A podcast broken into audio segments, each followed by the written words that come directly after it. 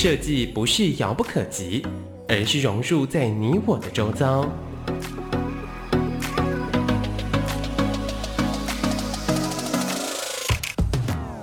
设计台湾，带您认识当代最具代表性的设计。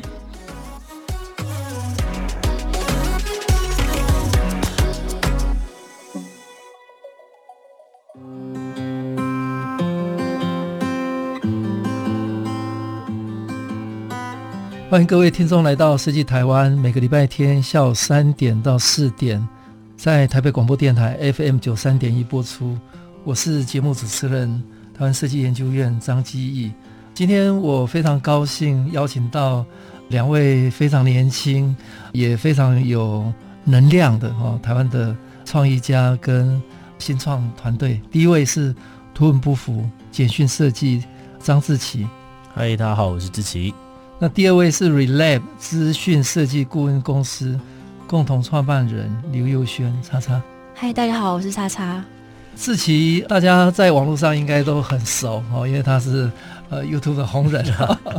志奇是蔡英文呃跟前新北市朱立伦市长跟红海创办人呃郭台铭跟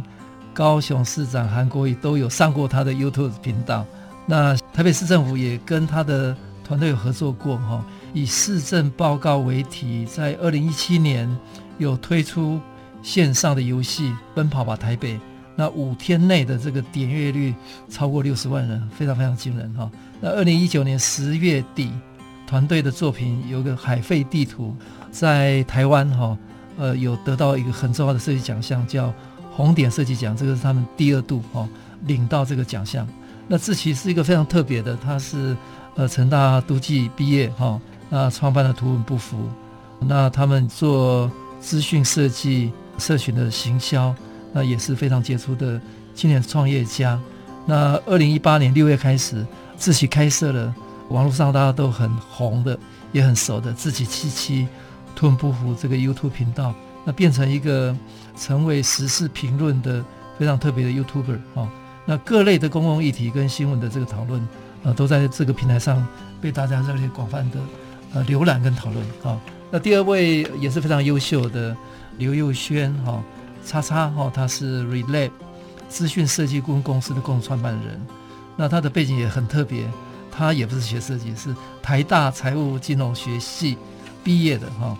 那他的个人的特质是负责来解决问题、沟通、定定呃策略跟创作哈。那相信资讯的传递跟沟通的影响力。啊，喜欢创造有生命力的作品，那也透过不断的各种探索的可能性，去创造一些新的可能，不断的学习，尝试新的事物。那 Relive 这个团队非常有趣，他们运用商业的这个方式做很多策略跟沟通哦。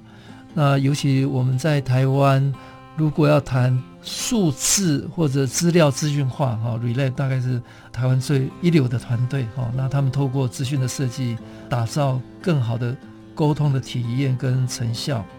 那他们主导很多很多很有趣的呃事情，哈，包括人人都能上手的资讯图表术。那有一本书，他今天有带过来，是台湾数据百阅。那这本书是在二零一九年出版。那开创了呃一系列的这个内容哈，能够把数据做图像的一个呃呈现，这在台湾应该是蛮蛮少有的哈。那我先请两位来聊聊哈，因为两位我我的观察大概是在台湾年轻新创团队里面比较比较不太一样哦，但是又跟设计息息相关，因为两位都不是学设计，但是呃却是设计很重要的平台。先请自己分享一下，就是你从小到大，呃，应该有很特别的这个成长经验。之所以你会创业，后来走掉这条路，应该有一些关键的因素吧？关键的因素，我觉得小时候可能高中开始吧，因为我最好的朋友其实他非常的会画画，嗯、所以呢就跟着他一起混，所以就开始耳濡目染吧，开始要必须要担任可能像社团的美宣什么的，开始接触了一点设计。那到了大学之后，因为我是成大都市计划系的，它其实是被放在规划设计学院底下。但是这个学院呢，其实并没有提供呃电脑绘图相关的课程。可是毕竟我们是要做一点大图沟通啊什么，你还是要会，所以我就自己开始去学。那学一学，开始觉得蛮有兴趣的，也真的练就了一些些这样子的本领。那后来其实是我在大三的时候经历到了一个叫王家都更案的一个社会事件之后，它让我开始发现说，其实社会上面有很多的声音跟你过去你只是读书的时候是不一样的。所以透过这个社会事件，我开始意识到说，我自己其实不是那么的喜欢都市计划，所以我决定去呃别的地方就去试试看，所以我就先跑去当兵。就在当兵，好玩的就来了。我在当兵的过程中，呃，这个我们是空军一队，所以空军一队呢，他就说，呃，我们要办一个一队体验营，给高中生来体验一下国军越一队到底有多操。就在这个过程中，因为他们要办营队嘛，就必须要做海报。就做这个海报，他说，欸，国军没人才，找不到人呢，怎么办？他就说，志奇，你帮我看一下有没有那种设计学院的，当过美宣的。然后就，哎，糟糕，只有我啊，就整个整个营队里面只有我啊。他就说，那你就来做吧。我说，我真的可以吗？我连什么主视觉什么都不知道。然后说，没关系，就是你了。然后我就开始。真正第一次担任设计，然后担任完这个设计之后，很有趣的事情又来了，就是因为营队我们都会在国父纪念馆那边，就是有住房嘛，就住房呢，他就跟台创认识，我的副连长跟台创认识，然后因为我设计出来的图片在国军，大家知道国军的设计美感真的是相对的比较不足一些些，所以就脱颖而出，鹤 立鸡群的感觉。就一挑出来之后呢，这个台创的那时候国发组的一个窗口，他就、嗯、他就敲我这个副院长说：“嗯、这个做的很不错，嗯、你可不可以介绍一下？”就副院长真的人很好，就那时候还在当兵，我那时候还在当兵，然后我就做了第一个案子，就是台创给我是 W Hotel 的实物在设计 Full Redesign 的主视觉，实物在设计，然后他们非常有耐心，就我什么都不知道，连特别色。二零一四，二零一四，我连特别色，我连主视觉什么都不知道，但他们把案子给了我，然后我就在那边当兵的过程中，画画画画画，这样台创也蛮有眼光的，真的。我想说，我现在还是每次只要经过松烟，都会特别去找当时的几个窗口，就很 就很谢谢你们，因为没有那一次的话，我真的不会意识到说，哦，原来我是可以做设计的。我觉得最重要的还是这个事件。好。那谢谢志奇哈，呃，接下来请呃叉叉哈刘日轩跟大家分享一下，哎好，台大财务金融，对，这个很特别的，对，对，后来就变走走到设计，而且是一个非非常知名的公司，Relate，对。嗯我觉得很有趣。我们刚出版的《台湾数据百月》嘛，其实我个人真的对数据又爱又恨。我从小就很讨厌被打分数，但是大家都知道，我们从小就要各种考试，那我就对数字其实是很很很厌恶的。然后后来我上了财经系之后，我对数字就更讨厌，因为我发现它变成是一个，你看你多少获利，好像你就是一直在跟别人计较，或者是赚取某个个人比较盈利性、自私性的用途。但是我在大学的时候，因为多了比较多的空间，嗯、就开始做各种的探索。那包含参加社团啊，参、嗯、加创创学程，台大的创意创业学程，就认识了一群很不一样的人。嗯、大家在做一些事情的时候，都是考虑自己喜不喜欢，有没有热情，嗯、而不是在乎说他会不会有回报，嗯、会不会一定要有什么样的成果。那我也去了弱水，当时嗯、呃，在各种社会企业的创办，嗯、因为我从小也是很好的一个机会。弱水真的是很厉害。对，那当时我就是负责，当时我实习的时候呢，我是负责去看各式各样国外的社会企业案例，所以当时我就有点打开了眼界，因为我发现其实企业有各种可能性，它不一定是要追求上市上柜获利为目标，但是它可以在你做一件事情的时候，同时可以发挥影响，然后你也可以让你的生活过得很好。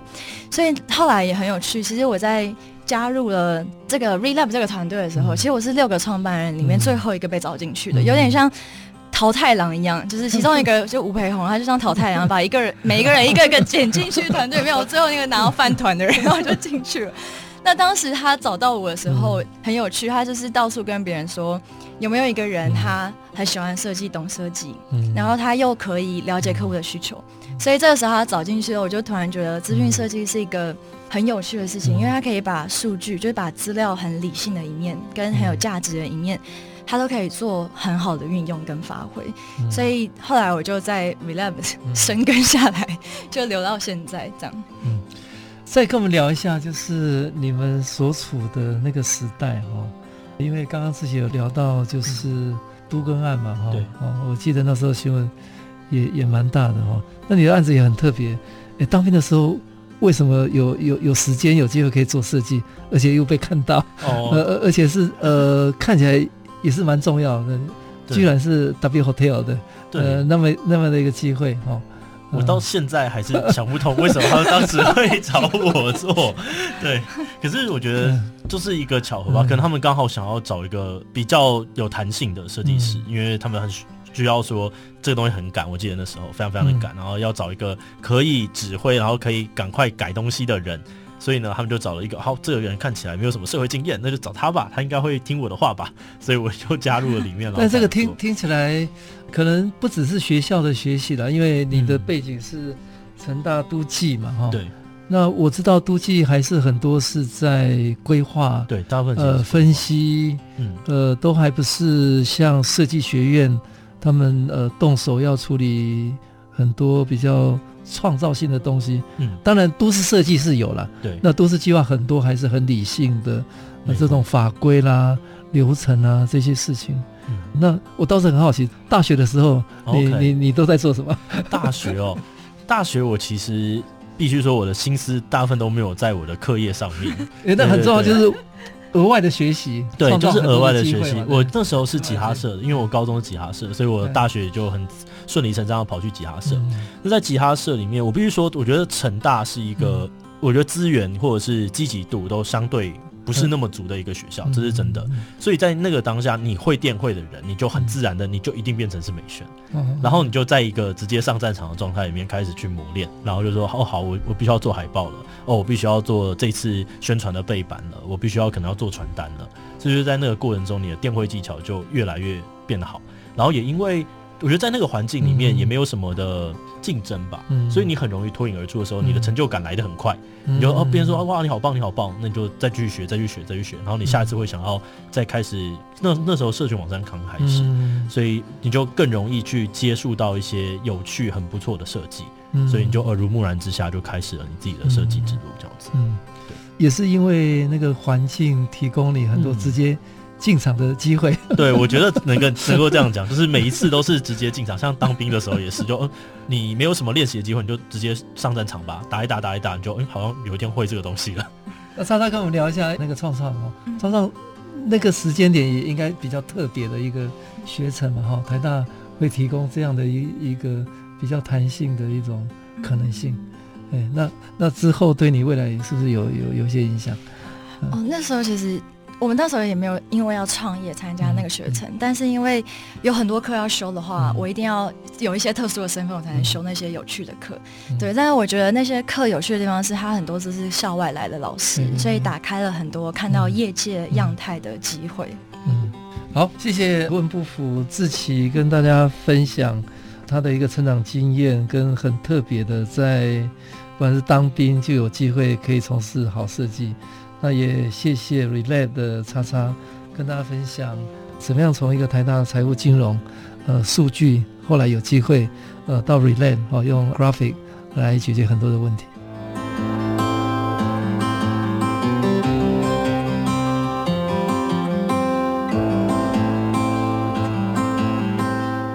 欢迎各位听众来到设计台湾，每个礼拜天下午三点到四点。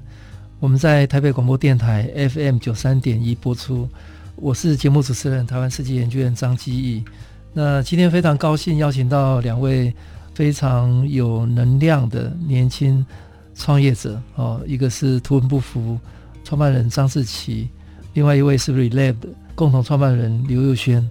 呃，志奇跟大家聊一聊图文不符哈，这个名字真的很特别，图文不符哈。那当然他他现在大家都都都很知名了哈。嗯那当时候你在什么样的一个机缘下，呃，成立了这样的一个公司？那过程当中是不是有一些很有趣？那吞步从开始到现在有没有一些比较特别的经验跟大家分享？了解，呃，图文不符这个名字其实是因为资讯图表嘛，所以我们就常常会有要让它图跟文字非常的相等相符合。所以那时候一看我们在想这个名字的时候，我们就想说啊，图文图文可以叫什么呢？可是那个时候在社群网络上面，其实常常有一些所谓的图文不符的一些照片会出现，就例如说，就是他明明其实想要展露他的身材，但是他就讲说哦，今天很难过之类的。我就说会不会？我们有可能有一天资讯图表，其实我们可以跟这样子的图片，它的传散程度是一样多的，嗯，然后让很多重要的事情可以被别人看见，嗯，所以我们就说好，那我们就用一个稍微有点点就是揶揄讽刺的名字，叫做图文不符好，但其实我们在做图文超相符的资讯图表这样子。那为什么会开创这个东西？其实也蛮有趣的，就是我那时候是我做设计做一做之后，我就生了一个病。那时候是自律神经失调，所以其实我一直到我的现在，我的左整个左半身，其实如果压力很大或很累的时候，它还是会不自觉的抽动。所以像那个时候，你不知道是什么病，然后就想，哎，等下这是恐，我就会开始很恐慌，因为你的左半身，尤其是胸口的时候，你会完全没有办法呼吸，你会觉得这样，我是不是要窒息了？我是不是要窒息了？是过劳吗？呃，对，那时候其实是有一个过劳，就有一个大概两个礼拜连续都睡得非常非常的少，在赶一个案子，我接了一个很很糟糕的案，结果呢 就爆炸了。就爆炸了，我就没有办法工作嘛，嗯、所以我就休息的过程中呢，我就在这个倒垃圾的途中遇到一个弹吉他的阿伯，嗯、然后就想这这人在干嘛？吉他拿的跟我就是是同一个牌子的，所以我就看一看，我就发现，哎、欸，原来。这个人呢，他其实是青年参政，想要选我们里的里长。然后我就走过去看一看他的文宣，我说哇，这个文宣长得蛮丑的。那我刚才帮你做好了。然后他就说，啊，我说哦，我说李明，我现在生病没有办法做，我刚才帮你当你的美宣。然后就哦，好啊。所以我就这样接触了政治。然后后来又因为这群人，然后我就认识了一个团队。大家说啊，这个。如果我们今天政府不太会做卫教的话，要不要我们大家一起来做？嗯，所以我们就在这个过程中认识了人，然后其实那个人也是 Relab 的伙伴，就是叫做陈翔。然后后来我们两个算是有点对拍吧，我们就说那我们来做一点可以碰触社会议题的东西好了，所以就开始了。那我觉得这个过程中最困难的就是在那个当下，我跟陈翔，我觉得我们两个都不太清楚创业是什么。嗯，我们那时候是抱着一个成立小工作室的心情来做的。结果我们一出来的时候，就因为那时候的社群环境，然后快速的取得了一个蛮巨大的成功。嗯，我们很快的就从三个人、四个人变到十六人，然后甚至快二十人。那你的管理资源什么都跟不上的时候，就是一大堆的灾难。然后甚至你自己本身，我们两个人都不是设计本科的，所以我们要进到设计圈里面，其实很花时间。那后来就是我们的第一座红点设计奖的那个动画。给了我们在设计圈里面曝光的巨大能量，还有今年设计奖，我们才开始跟设计圈接轨，然后有了质量更好的作品。嗯，对。那叉叉要聊一下 Relab。我觉得跟刚刚呼应刚刚自己遇到的其中，我觉得很多创业团队都遇到这个情况，就是我们都会把事情做好，但是我们真的不一定会管理这件事情，应该说我们也没有意识到我们需要设计一个新的管理方法。那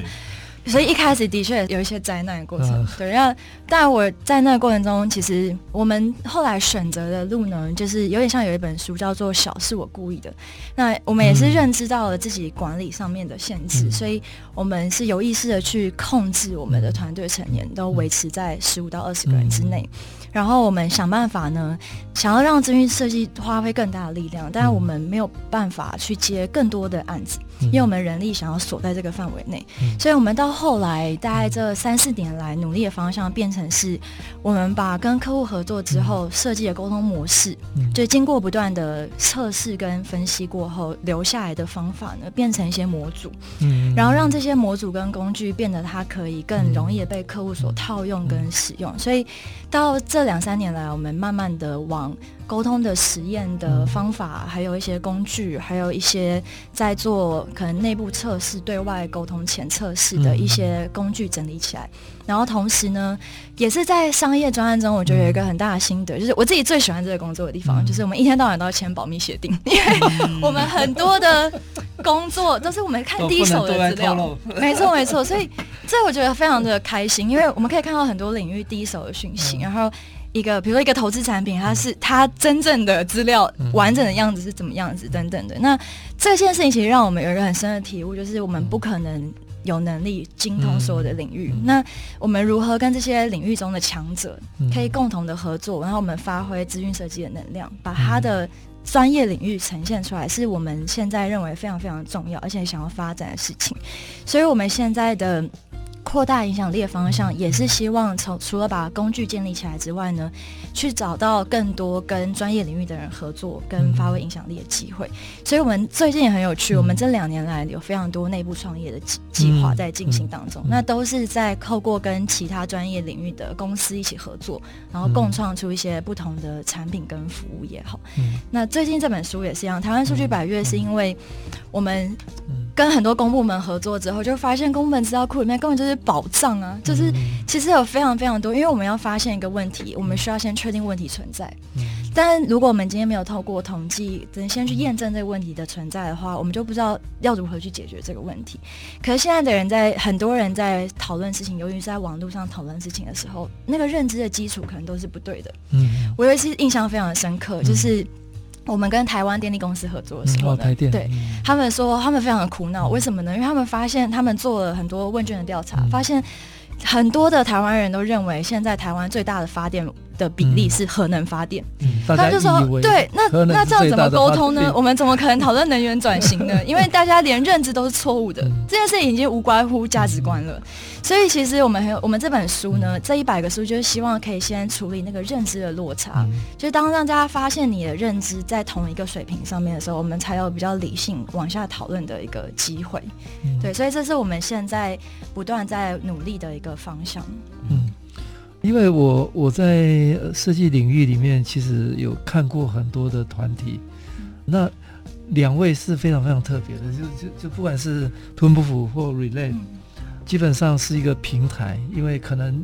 你们本身不是学设计，所以会更客观，更容易有一个比较广泛的方式来做沟做好沟通了。我我是这样认为的。那跟我们再分享一下，你们认为你们自己最核心的价值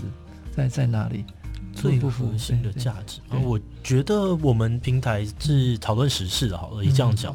我觉得我们最特别的价值是在于我们对于不同。立场的人的包容跟坚持价值的多元是这件事情，多元的这个包容，对，就像刚刚讲到的，就我们在讨论很多时事议题的时候，其实你。已经先决定好了你要站在哪一边，对对对，然后你再去把你的资料收集过来。而这个过程中呢，你很容易会产生一个想法是，不跟我价值观一样的人都是笨蛋，嗯、都是白痴。嗯、可是图文不符反而给了跟我们立场不一样的人的一个声音，嗯、我们很愿意去花时间去了解说，哎，等下为什么今天的正方是这样想，今天的反方是这样想？所以你在看我们的不管是懒人包，看我们的呃自己机器的影片也好，你就有机会能够去接触到原本在你的圈子在演算法的刺激一下。在私下，其实你不太可能看到那些声音。嗯、然后最后呢，你会有一个时间，我们可能会协助你，跟你讲说，哦，其实正方的这个论述呢，其实逻辑是有错的；嗯、反方的这个逻辑呢，其实哪个地方是错的。所以哪边我们能够听，那哪边能听之后，我们最后我们觉得怎么想？嗯、所以当他看了很多很多影片的时候，有些观众他其实会私信我跟我说，他发现好像每次看完这一期期，他不一定。真的觉得他得到了什么样子的东西，但他看了很久之后，他发现他思考事情的方式不太一样了。他现在不会先有了我自己的想法，而是哎，我先想听听看别人到底怎么说。那同时这样子的节目，其实对于我们的平辈跟长辈沟通，其实蛮有效的。他们可以让长辈更理解我们的价值观，所以我们产出的这一个一个内容。它除了是一个平台之外，我觉得它也是一个工具，它可以让每一个看到这个资讯的人拿去跟别人进行沟通。嗯、那我觉得像是刚刚讲的数据百阅，其实也是类似的。嗯、我们都可以透过这样子的内容，让原本的小小的资讯发挥更大的影响力。所以是那个包容，这是很对很关键。嗯，那 relive 的，我觉得我们其实。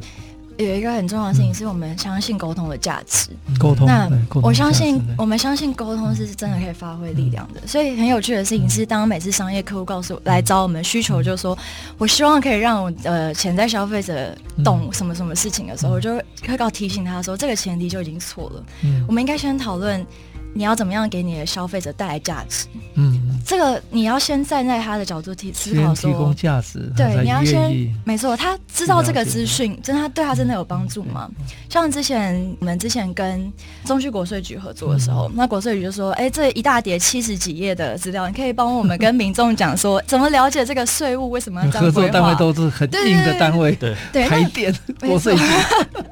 但我就会问他们说：“等等，你们。”觉得民众真的需要知道这些事吗？民众知道对他们有什么好处呢？我觉得我们有一个很重要的价值，我们帮大家把关这一期的时间。我每天会问他说，民众知道对他的好处到底是什么？对他生活中发挥价值到底是什么？我们才反过来想，这个沟通应该要怎么被发生？这个资讯应该要怎么样来处在选择？所以选择从这七十几页里面选出七页或是三页资料的人，绝对不是 read lab，而是。这个受贿的对方，我们去思考说，他知道了什么，对他是真的有帮助的。那因为这样才会可能促成良性的沟通循环，因为没有一个人会想要像被单向的填塞在他的脑袋里面资讯，所以这也是我们每次跟合作伙伴讨论觉得很有趣的事情，我们都想办法。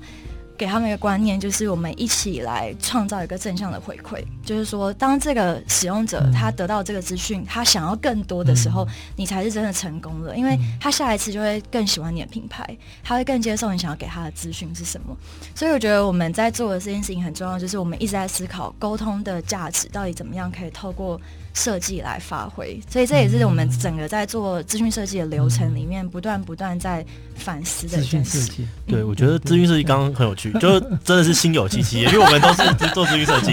资讯设计我觉得有时候会让大众方便理解，我就说我们就是在把资讯变得有趣，跟把资讯变得好懂。那世界上面最无趣，然后又最难懂的资讯，大部分呢都是跟政治有关，大部分都跟公部门有关，所以我们服务的对象其实很多都是这样子的单位。没错，没错。哎，大概也是这个。这个时代才才开始资讯跟设计有机会链接，因为现在大家时间很有限，呃，现在大家的平台很多，拿开手机可以各种各种不同的资讯，嗯，所以你们创造的价值就是很生硬的议题或者很数据不容易懂的东西，很快速的让大众马上可以接受。对，它会资讯设计就是一种让资讯的传递变得比较有效率的方法。嗯、所以呢，呃，它可能在三四十年前从设计被独立出来的。嗯、那在这个资讯变得那么竞争的时代下，嗯、我觉得它的意义就变得越来越高，没有错。嗯，好，谢谢两位跟大家分享图文不符跟 Relay，不管是多元包容跟创造一个好的沟通平台，创造价值，呃，我想都是这个时代非常特别不同的地方。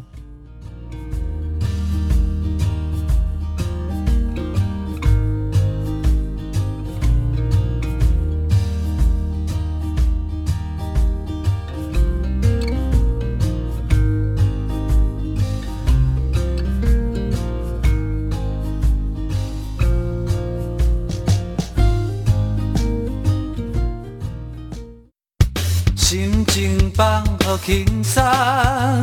有音乐陪伴咱每一天，用心关怀身边的人。你的九三点一的台北广播电台。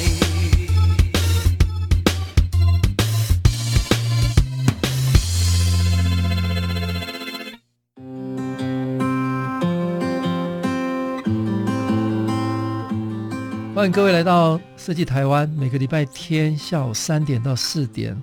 台北广播电台 FM 九三点一播出。我是台湾设计研究院张基义，今天非常高兴邀请到两位非常优秀的年轻创业家，呃，一位是图文不符的张志奇，另外一位是 ReLab 的刘佑轩叉叉。哎，志奇跟我们聊一聊哈，嗯、就是在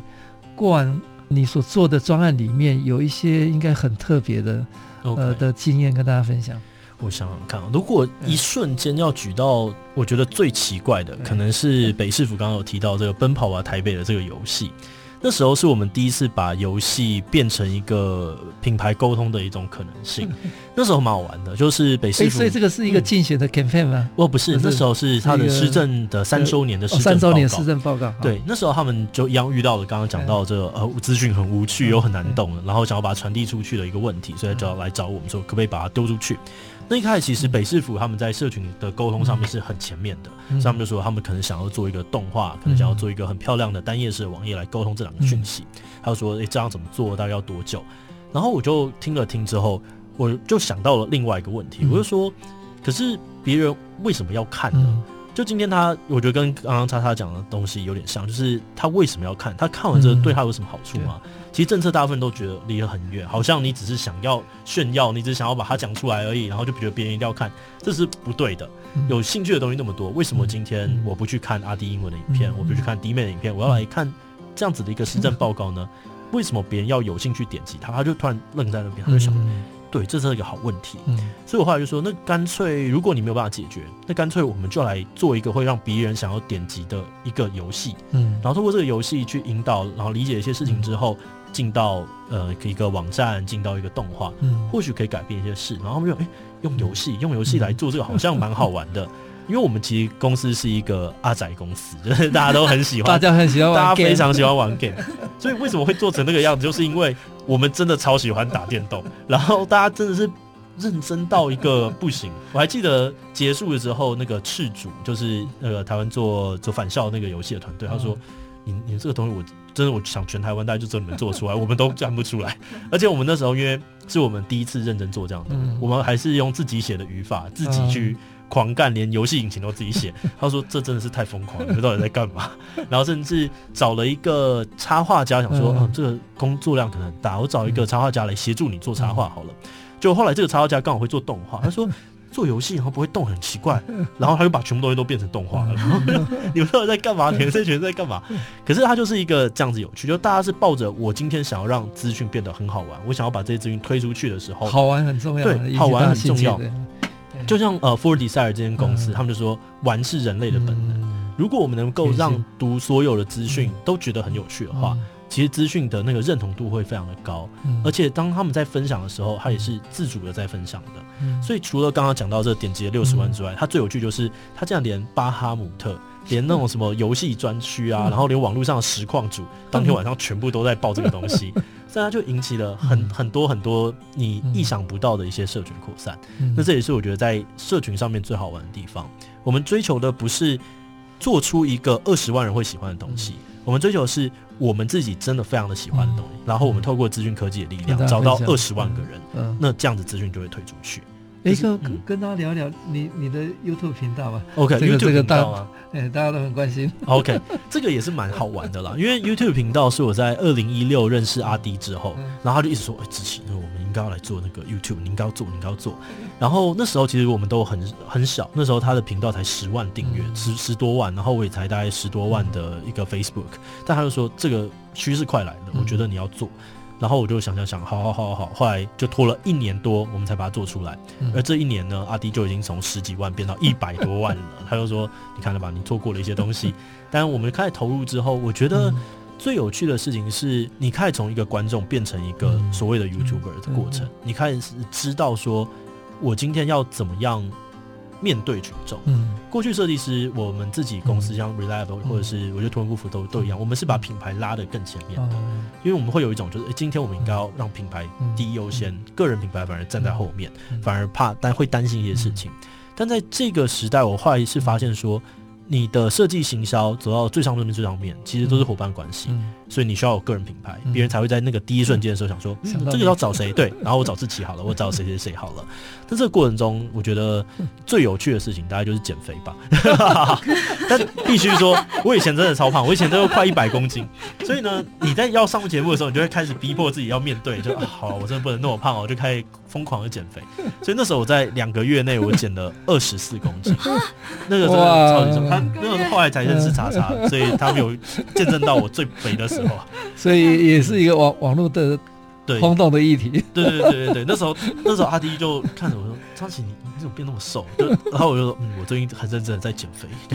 对，研究各种减肥方法。”然后我觉得在这个尤其是去年的时候，你开始让人感觉最有趣的是。原来 YouTuber 影响力可以这么大。哦，过去我在做的时候，我就觉只是把它当成一个平台，然后我就换一个地方跟年轻人沟通而已。后来发现没有，我们真的变成所谓的意见领袖了。我们竟然会有那么多人随时关注你，然后你今天一个影片发出去有二十万人看，然后他们想要听你的想法怎么讲。我觉得这是一个蛮蛮难得的经验，然后会觉得自己能跟年轻人这样子连接在一起是很好的事情。嗯，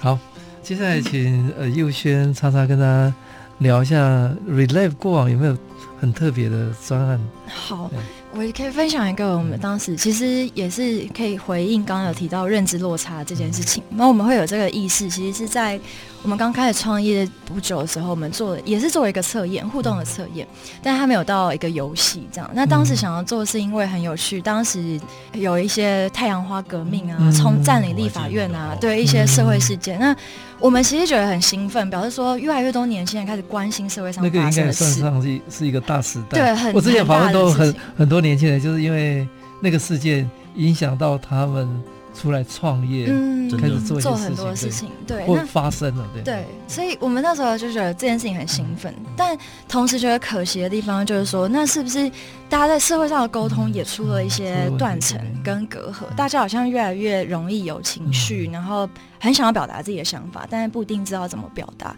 我们就想要用资讯设计做一次沟通的实验。然后刚好那一年的年底是北市市长选举很很多热烈话题的一次。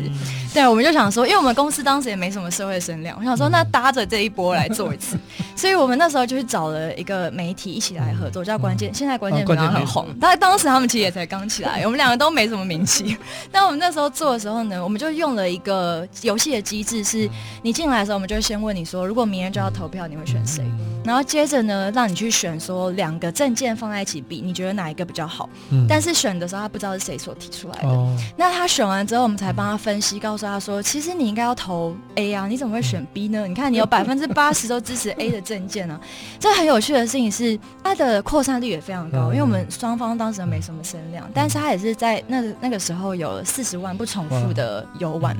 但当时我觉得这个量不是让我最喜欢这个专的原因，最喜欢的是因为非常多的年轻人不认识我们，可是主动跟我们联络说，他觉得这件事情对他很有帮助，因为他想要去做一些功课，可他不知道从哪里开始。他觉得网络上的资讯都是有立场的，好像他不知道可以相信谁。但是我们透明公开这个机制，让你知道说，我们的目的不是为了说服你，而是让你去意识到自己的落差。他自以为关心食物安全议题，好了，公共住宅议题，可是他做了之后才发现，原来他选的人的证件跟他想的不一定是一样的，所以他会去做更多的了解。那让我很压抑的地方是，因为这其实政见其实是很无聊的一件事，也是刚刚有提到那个政策成果，其实都是一样。但但是我们那时候就觉得说，我做的漫画也不会想人看，但是我如果让你意识到你的认知落差了之后，你反而会开启这个起点。那那时候其实有一个很压抑的地方是。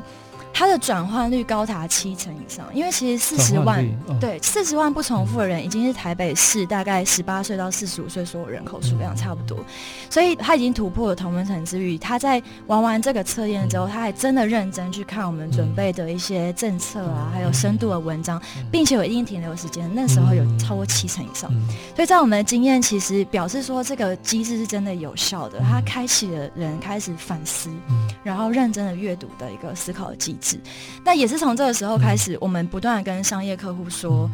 其实我们做很多社会实验，我们就会把这个模式再翻到商业那边去，因为我们就会说，你看，当你不了解你的群众的时候，你如果在传递资讯的同时，你可以让他真的有收获，他就完成了一个正向的循环。他你在下一次做沟通策略之前，你就有这四十万笔 data 可以分析，你就会知道这些年轻人他都关心什么议题。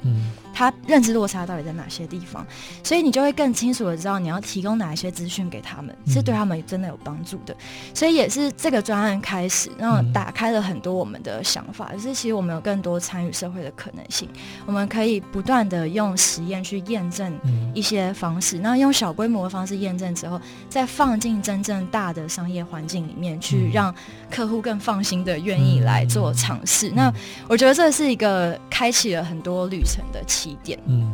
第二个我想分享的就是这个台湾数据百月计划，因为其实我觉得这是我们在跟很多公部门合作之后一个很重要的结晶。我们刚开始做的时候很简单，只是团队里面有人一个人问一个问题，就是台湾这二十年到底变好还是变坏啊？因为我们的团队很年轻，平均二十五岁，所以二十年来的台湾就是他们有记忆以来的台湾。那我们想说这个问题的答案，对，怎么找得到呢？我们翻遍了公部门资料之后，很有趣的是。我们在做这本书的过程中，我们找了七十一个专家合作，因为我们有一百个数据。对，这一百个数据呢，我们都找两个不同的专家帮我们验证。所以在认识了这些领域的时候，我们就深深的发现，原来会变好的事情都不是自动变好的，嗯、是有一个专有一些专家或者一群人，嗯、他默默的持续的努力了好几十年。因为现在网络太快速了，嗯、你关心一件事情的方式非常暴力。嗯、你今天去看了之后，你隔天就忘记它了。嗯、可是就是因为有一群人，他每一天每一天持续的关心，他才真的变好的。嗯、所以为什么这本书我们每一个数据都是放超过二十年以来的以上的指数据？因为我们希望你看到的是一个趋势。如果你只看某一年，对对对，如果你只看某一年是没有意义的，因为你不知道它代表了什么。可是当我们去看了二十年以上的时候，你才会知道它的变化，你才知道这群人的努力其实是有价值的，他不是傻傻的做而已。所以在做这个专案的时候。我们就决定了要从今年开始，然后希望可以从这个专案开始成立一个新的社团法人来努力推广素养，就是数据的素素养。对，我们希望说可以让透过这样子的推广，让大家在看新闻的时候啊，或者是看到一个公布人的报告的时候，他更有判断跟思考的能力。所以从这个计划开始呢，我们深深的发现自己在这些领域上的不足，但是有这些专家的存在，让我们非常感动，因为。我们跟他们说，如果没有你在这个领域耕耘这么好几十年，嗯、我们不可能可以在一年内出版这一本书。对，嗯、所以这两个计划是我觉得我们在这个过程中有很大转折的地方。嗯，刚刚呃，图文不符自己跟大家分享，呃，他过去有非常特别的，二零一七线上游戏奔跑吧台北，把一个市政报告转型为五天点阅率超过六十万人次，呃，以及他的 YouTube 的。成功经验，那也谢谢 Relab 叉叉跟大家分享呃过往这个数据哈，呃非常特别的台湾数据百阅，每一个都是超过二十年的观察，跟台湾七十几位专家合作的一个经验。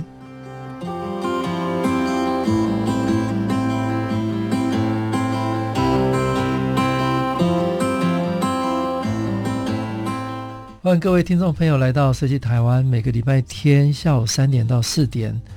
台北广播电台 FM 九三点一播出。我是节目主持人，台湾设计研究院张基义。今天我们非常高兴邀请到两位年轻的设计创办的专业者，图文不符的张志奇跟 Relab 刘佑轩。那我们最后一段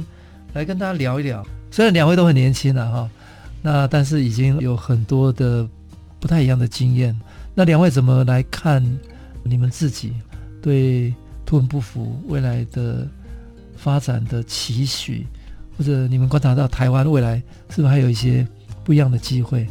呃，以我们自己来讲，我觉得图文不符或者景云设计来讲，好了，我们是一个比较贪心的公司，某种程度，就我们因为我们在做的是资讯设计，我们就会很想要知道说，在网络上面传播资讯的每一种方法，我们应该要怎么样去操作。嗯所以在这个过程中，我们从懒人包到动画到网页到游戏，然后到线上课程，甚至 YouTube，我们都会想要去触碰看看。然后也在这触碰的过程中学习了蛮多的经验。那接下来的下一步，我觉得我最近意识到的事情是，单做设计，它真的是一个天花板蛮明确的一种商业的模式，因为我们永远在追着下一个下一个专案跑。就是我们今天已经能够做到台湾最大最大的品牌了，我都还是觉得这样好像没有办法给我们的团队一个。很好的待遇，或者是一个很好未来的方向，所以我们现在开始在做的事情都是把设计跟产品结合在一起。嗯，例如说像是这样的课程，我们团队的这样的课程到现在已经有十堂以上了。嗯，那这十堂其实每个月每个月都在贩售，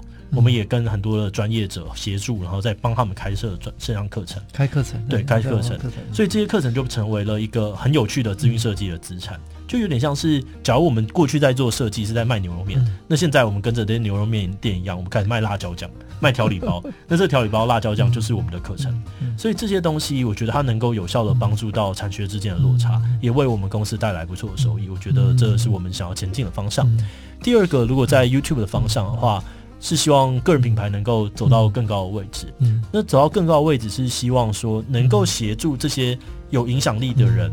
然后。告诉他们，你们应该要怎么样把你们影响力用在更正确的地方。其实这个过程是布局蛮久的。就当你在从一个零开始认识一大群新的人，因为这些人其实真的很年轻。嗯，很多人做 YouTube，他们都是大学可能大二开始做，就开始做。对，所以他今天当他有一个五六十万订阅的时候，他才二十二岁、二十三岁。那我会觉得说，如果我今天跟他们是那种巴迪巴迪的好兄弟，那我就说，哎，我们我们来一起做一些对台湾真的有帮助的事情。那也因为我们是。朋友，我们是算是同梯的关系，嗯、所以他们其实很愿意无偿的来做这些事情，嗯、甚至是这就是一件很酷的事，我们一起来吧。嗯、那我觉得透过这样子的一些典范性的示范，嗯、就可以让更年轻的学生、嗯、更年轻的、嗯、下一辈哈，嗯、他们都能够知道说，哦，原来我们可以这样做，嗯、原来我们只要站出来一步，台湾会变得更好，嗯、这是想要做的事。嗯、那以整个图文不符来讲，我们今年最大最大的事情就是我们开始要进到线下了。就是过去我们都做线上嘛，然后今年就有非常多的线下，不管是策展也好啊，或者是有一些大型的活动、大型的论坛，都是我们开始去介入。我们可以预告一下，今年台湾设计展在新竹举办。啊，对，没错。那主展场的策展人就是就是我的自己，我的很非常非常期待，他是新主人，对，我是新主人，我非常的紧张，对，这是重责大任，重责大任，很抓，很抓。所以线上的好朋友们，你们一定在十月要到新竹来看台湾设计展。对对对，这个大概是我们接下来的方向吧。嗯嗯，好，那接下来我请 Relay 叉叉跟大家分享一下，嗯、对你你你对未来的期许。好。Relab 的话，其实跟有一部分跟刚刚志祺分享的一样，嗯、我们也都是在想说，如果用设计的方式去思考商业模式的规划的话，嗯、它一定会遇到一些瓶颈。对所以其实我们现在也做很多把资讯设计跟产品结合的方式，嗯、但我们是跟不同的比较说，他在自己的领域里面扎根比较久的，比如说儿童教育啊，或者是在做可能食品啊等等不同领域的人跨界的合作来出一些产品。嗯、那希望明年的时候可以跟大家。大家有一些分享，就是因为现在是在进行的过程当中，还不能太透露，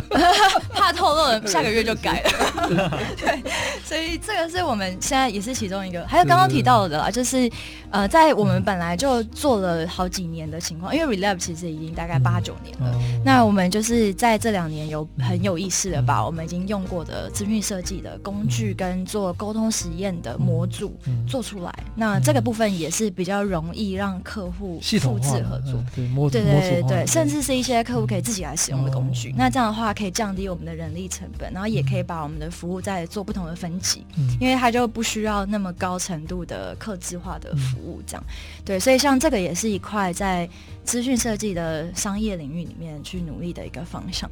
那在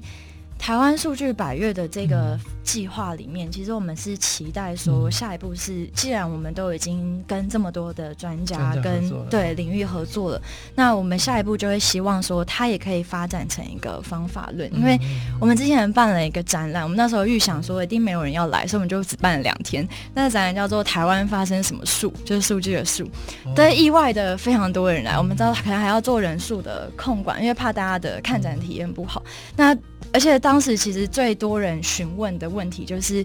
那如果我想要增进我的素养，就是数据的素养的话，那我到底该怎么做？那我或者是如果我想要做更下一步的话，那我到底可以做什么样的事情？然后我们找了很多线上的资料，包括国内外的课程，就发现好像其实没有人在提供这个工具跟方法，比较多的是针对比如说假新闻啊或者这种事情，但是。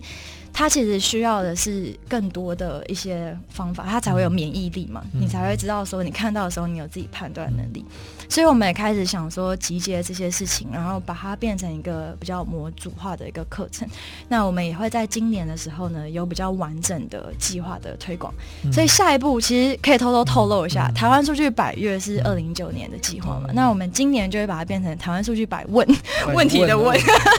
对，所以我们真的会出一百个问题，把它变成是有点像是公民素养考题。然后大家都可以来，每一年都会有一个一百吗？对对对对，那希望这个百问，好累，你加油，每一年都有都有一个一百。对，但是我觉得其实 其实是我觉得万事起头难，因为我们已经找到这七十几位专家了，当时其实是从零开始找的，所以现在我们就会觉得说已经都集结了这些人了，然后群众也慢慢的确定，然后我们也会可能一些比如公民老师啊，跟我们合作的团体啊，等等，其实。都已经慢慢的汇聚了这些能量，所以他如果没有继续往下发展，是非常可惜的。嗯，对，所以这一下一步其实可以预告一下，希望大家可以，如果你想要对 对对对，可以来玩这个台湾数据百问，没错 没错。二零二零年，对，二零二零年，对。我另外一个观察哦，两位都很年轻哈，那但是都碰到一个非常基本的，就是公共的这个议题。嗯，哦，我我想这个是这个时代比较特别的哈，因为不管是网络的载体也好，或者数据或者各种沟通的平台全面打开了了，所以跟我们聊聊你们处在这个时代，这个可能性，就以设计或者平台观点介入公共议题的这个。这个你们观察到的想法或者观察，嗯，我一直是觉得像社会议题啊，就设计其实很多人在讲说，我们都在解决一些问题嘛。那我们以咨询设计方式，我们就想要解决这些议题可能没有被被错误理解啊，或者是能被看见的问题。其实设计我觉得一直都是一个很有号召力，或是能够打开一些门的一个蛮重要的钥匙。如果你今天去看国中生他们最想要当的职业前三名，一个是 YouTuber，另外一个是设计师。对，所以我觉得这边很好玩，就是设计师在真的还是在里面的哦。他收现在在台湾收入很低的，很低，真的是 真的是偏低啊。但他的认同度很高嘛？对，这个这个落差为什么？它就是一个表达的方法。今天你有设计方法的时候，你能够引起更多人的意识。对对对，我觉得这是蛮好的。所以我们这个是这个世代。我觉得反而设计它变成一个很基础的能力，就每个人你都要会，是一个基本能力了。网络上面就是说，光是 IG，你要把 IG 那个滤镜选好看，本身就是设计的素养。对对对对，对，你要打线动，你要把它做得漂漂亮亮，懂得 GIF 要怎么放啊，全部都是。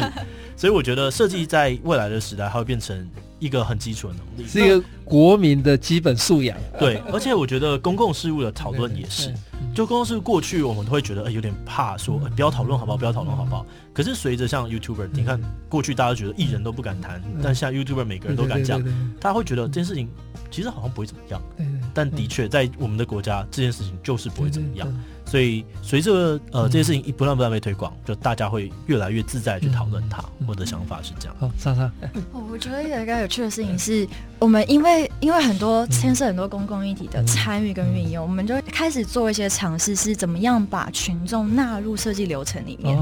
所以比如说像之前印象很深刻，当时不只是接受者，对过程当中他充分参与讨论。而且我发现这变成一个很心机的方法，因为很有趣。他开始要一起来设计的时候，他才认真看那些资讯，他超级无敌认真看这些资讯。那对我们的收获来讲，我们从旁观察，不只是他留下了什么，而是他剔除了哪些资讯。因为这对我们的设计是很重要的一件事情。你留下来的跟你丢掉的其实一样重要的。所以我们到后来，我们都会觉得，为什么我们只做一个版本？我们会跟客户说，为什么你只要求一个版本？那这个版本是你喜欢，还是你的客户喜欢？所以我们到后来，甚至有可能刚刚讲说，你应该要针对不同人做不同的版本，甚至我们就丢出来，然后留在网络上，我们把好的留下来，把不好的都偷偷的下架下来。对，然后这些都是很有趣的事情。像之前呃绿色和平他们在推一个电业法案的时候，他们就来找我们说绿色和平哦，绿色和平，他们很有趣，他们蛮聪明。他们在做游说的时候，通常大家不想理他们，他就说：“哎，我需要一个敲门砖，你帮我设计一个敲门砖。”他就来找我们说：“我们一起来改造电费账单。”很有趣，因为